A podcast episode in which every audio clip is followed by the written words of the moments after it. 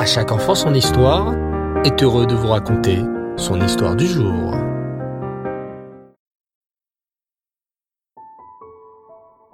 Erev Tov les enfants, bonsoir, j'espère que vous allez bien. Baruch Hashem, toujours un grand plaisir, un grand honneur de pouvoir vous raconter de belles histoires sur notre Sadikim et ce soir, une belle histoire sur le Baal Shem Tov. Écoutez bien. Reb Wolf était un chassid du Baal Shem Tov. Il nourrissait depuis toujours le désir de s'installer en terre sainte, en Eret Israël. Mais le Baal Shem Tov ne consentit jamais à cette demande. Reb Wolf restait donc à ses côtés en Russie. Mais un jour, le Baal Shem Tov, voyant à quel point cela tenait à cœur à son chassid, lui permit d'entamer ce long et périlleux voyage jusqu'en Eret Israël. Cependant, avant son départ, il lui donna une dernière recommandation. Si on te pose une question lors de ton voyage, réfléchis bien, je t'en prie, avant d'y répondre. Très heureux, Reb Wolf prépara ses bagages, n'oubliant pas son talit et ses téphilines. Un tel voyage pouvait durer des semaines, voire des mois. Lorsque ce fut presque la fin du voyage, le bateau fit une escale pour remplir ses provisions et les passagers en profitèrent pour poser le pied sur la terre ferme et admirer les paysages de l'île sur laquelle le bateau s'était arrêté.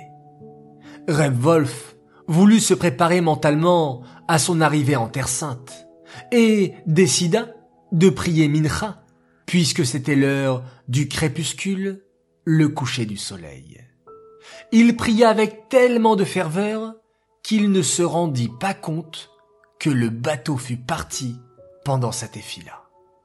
Quand il eut fini, il regarda avec horreur le bateau déjà loin qui avançait toujours plus vite. Quelle catastrophe Reb Wolf se retrouva complètement seul dans une île qu'il ne connaissait même pas.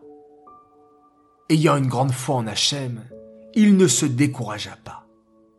Mon maître, le Baal Shem Tov, m'a donné une bracha.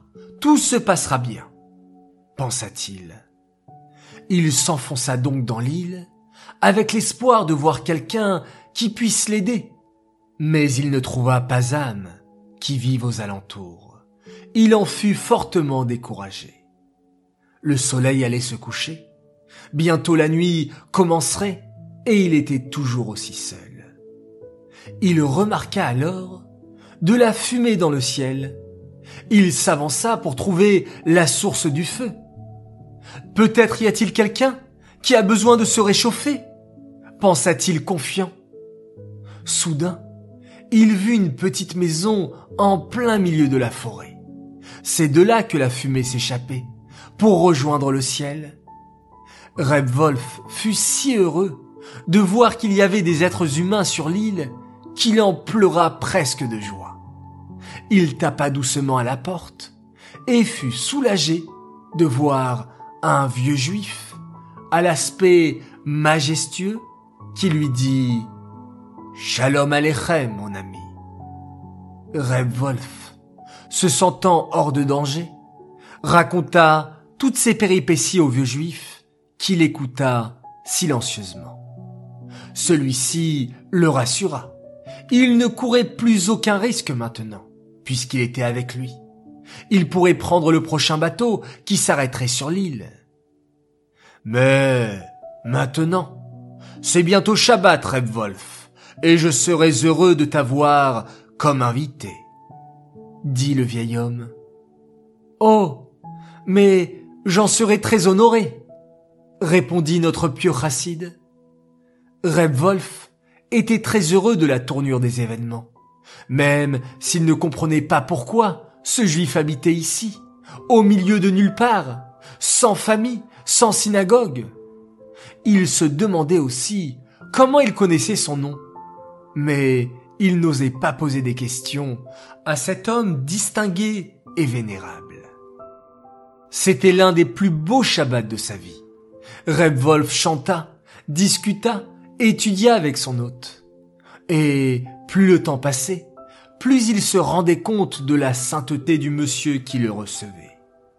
Le lendemain, un bateau accosta et Reb Wolf put quitter l'île en direction de la Terre Sainte. Avant de partir, son hôte lui demanda Vous avez voyagé à travers la Russie, la Pologne. Dites-moi, comment se portent les Juifs en exil là-bas Baruch Hashem, Baruch Hashem, répondit le chassid. Hachem veille sur eux. Sur un dernier signe de tête, Reb Wolf s'embarqua, et ce n'est que bien plus tard qu'il se rappela de la recommandation du Baal celle de bien réfléchir aux questions posées. Il ressentit une immense peine d'avoir oublié ce que lui avait dit son saint maître. Il décida de descendre du bateau à la prochaine escale, pour retourner auprès du Baal et lui demander tikkun, un moyen de réparer son erreur. Quelques semaines plus tard, Reb Wolf se présenta devant le rabbi Baal. Celui-ci lui demanda As-tu agi comme je te l'avais recommandé? Le cœur brisé, il lui raconta comment s'était passé son voyage et demanda humblement comment réparer sa faute. Tu as déjà payé pour l'erreur que tu as faite, dit le Baal Shem Tov. Quand tu as décidé de retourner ici, sans avoir vu la terre d'Eret Israël, tu as fait une réparation pour ta faute. Et je sais combien ça a dû être difficile pour toi, qui voulais tant voir la terre de nos ancêtres, Eretz Kodesh. Car sache que ta mission est encore ici, en Russie, et le temps n'était pas venu pour toi encore de vivre en Eretz Israël. Maintenant, je vais t'expliquer ce qui t'est arrivé. Le vieux et admirable monsieur qui t'a accueilli n'était autre qu'Avram Avinu. Il s'était plaint auprès d'Hachem, déclarant combien il était dur pour nous, juifs, de vivre en exil depuis si longtemps. Il demanda à Hachem d'envoyer le Mashiach. Mais Hachem lui répondit non. Il ne souffre pas tellement en exil. Si tu en veux la preuve, demande à Reb Wolf. Il ne ment jamais. Ainsi, Hachem œuvra pour vous faire rencontrer. Et tu connais la suite de l'histoire. Si tu avais répondu comme il se doit, que les Juifs souffrent en galoute, peut-être que Machiar serait déjà là. Nous apprenons de cette histoire, les enfants, qu'il faut toujours bien écouter les recommandations de nos tzadikim, de nos rabbanim. Nous pouvons, en attendant, œuvrer encore et toujours dans l'étude de la Torah et l'accomplissement des mitzvot, et prier fort Hachem et lui dire que la galoute est trop difficile et qu'il fasse venir très prochainement la venue du Mashiach. Cette histoire est dédiée l'Eloi Nishmat Esther Myriam Bat Baruch Laib. J'aimerais souhaiter ce soir trois grands Mazal Tov.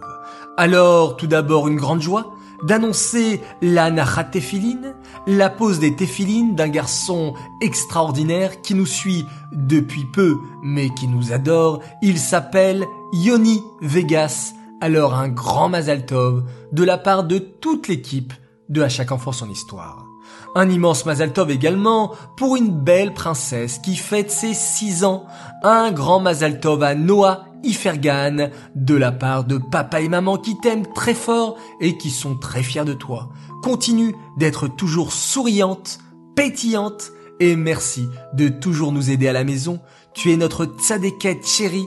Continue d'être toujours dans le droit chemin et de continuer à faire beaucoup de mitzvot.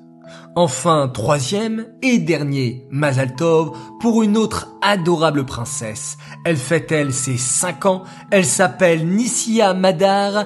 Un grand Mazal Tov à toi, de la part de toute ta famille qui t'aime énormément, avec bonheur, joie et réussite pour cette nouvelle année. Voilà, mes chers enfants, encore une belle histoire ce soir. Quelle chance nous avons de baigner dans nos histoires chassidiques avec de grands tzadikim tels que le Baal Tov.